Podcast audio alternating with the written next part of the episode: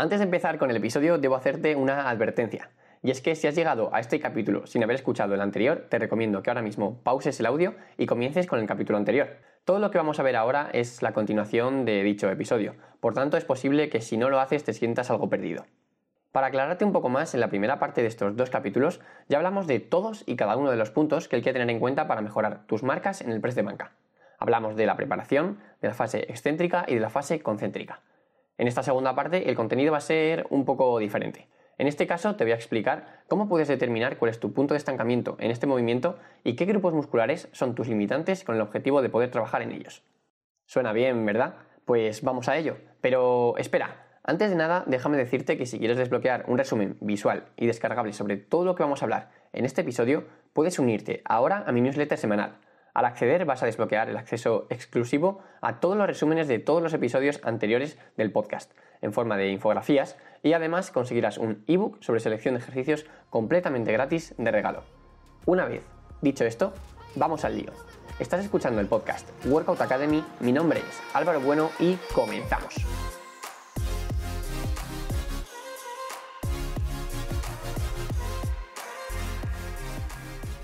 Antes de ponernos manos a la obra para estudiar detenidamente este ejercicio, debemos recordar algo importante. Y es que, como ya vimos en el episodio anterior, el press de banca realmente es la combinación de tres movimientos articulares que actúan conjuntamente.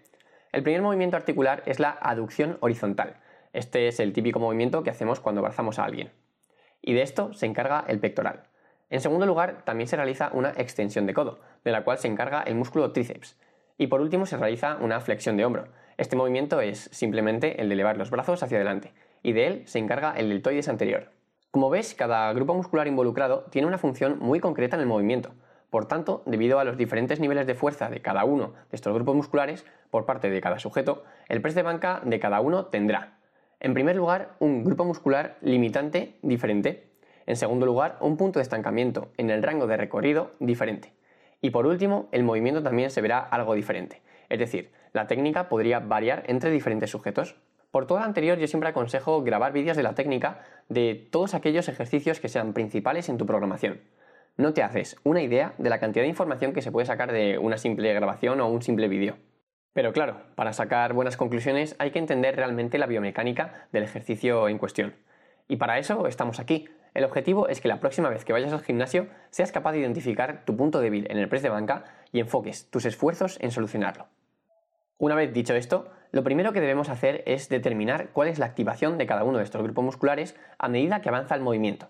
A partir de esta información podremos más adelante determinar los puntos de estancamiento de cada uno.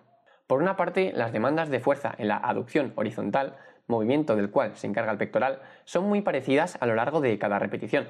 Es decir, Independientemente de que la barra se encuentre cercana a tu pecho o estés ya cerca de bloquear los codos, la activación del pectoral es muy similar. Por otra parte, las demandas de fuerza para llevar a cabo la extensión de codo, el movimiento que realiza el tríceps, surgen cuando la barra se encuentra más cerca de tu torso, es decir, al comienzo de la fase concéntrica del movimiento. Y esto mismo ocurre con las demandas para realizar la flexión de hombro, movimiento del cual se encarga el deltoides anterior. Es decir, cuando la barra está cerca de tu torso, también es cuando mayor activación hay por parte de tu deltoides anterior. Así que, resumiendo, el pectoral tiene una activación similar en todo el rango de recorrido. Sin embargo, tanto el tríceps como el deltoides anterior tienen mayores demandas al inicio de la fase concéntrica, es decir, cuando la barra está cerca de nuestro torso. Por tanto, como ya veremos más adelante, tiene sentido que el mayor punto de estancamiento para la mayoría de gente sea cuando tiene la barra pegada al pecho o un poco por encima. Estoy seguro de que si has visto fallar a alguien una repetición en el press de banca, habrá sido en este punto de la repetición, es muy raro que alguien no consiga completar una repetición cuando ya está cerca de bloquear los codos, la verdad. Pero esto no se queda aquí. Y es que también sabemos que dependiendo de los kilos que metas en la barra, la activación de los grupos musculares varía un poco. Me explico. No es lo mismo hacer una serie con el 90% de tu 1RM, es decir, el 90% de los kilos que podrías levantar a una repetición, que hacer una serie con el 70% de tu 1RM. La activación que te acabo de comentar se mantiene, es decir, el pectoral se activa igual a lo largo de todo el rango de movimiento y el tríceps y el deltoides anterior se activan en mayor medida al principio de la fase concéntrica. Sin embargo, la activación del tríceps tiende a aumentar aún más cuando trabajamos con cargas cada vez más altas. Para entender esto un poco mejor, podrías pensar que el pectoral es el músculo que aporta la fuerza de base al movimiento Y por otra parte, el tríceps es el que da el impulso extra que necesitas con cargas altas. A partir de esto podemos sacar una conclusión, y es que si queremos desarrollar el pectoral haciendo press de banca, seguramente lo más efectivo sea trabajar con cargas que no sean muy cercanas a tu 1RM, ya que de esta manera aumenta más la activación del músculo tríceps. Y ahora ya, sí que sí, tenemos toda la información que necesitamos para determinar las diferentes posibilidades de puntos de estancamiento. Vamos a ir paso por paso estudiando las razones por las que es posible fallar una repetición con la barra en el pecho, en la mitad del rango de recorrido o al final de la repetición. Así que vamos a ello.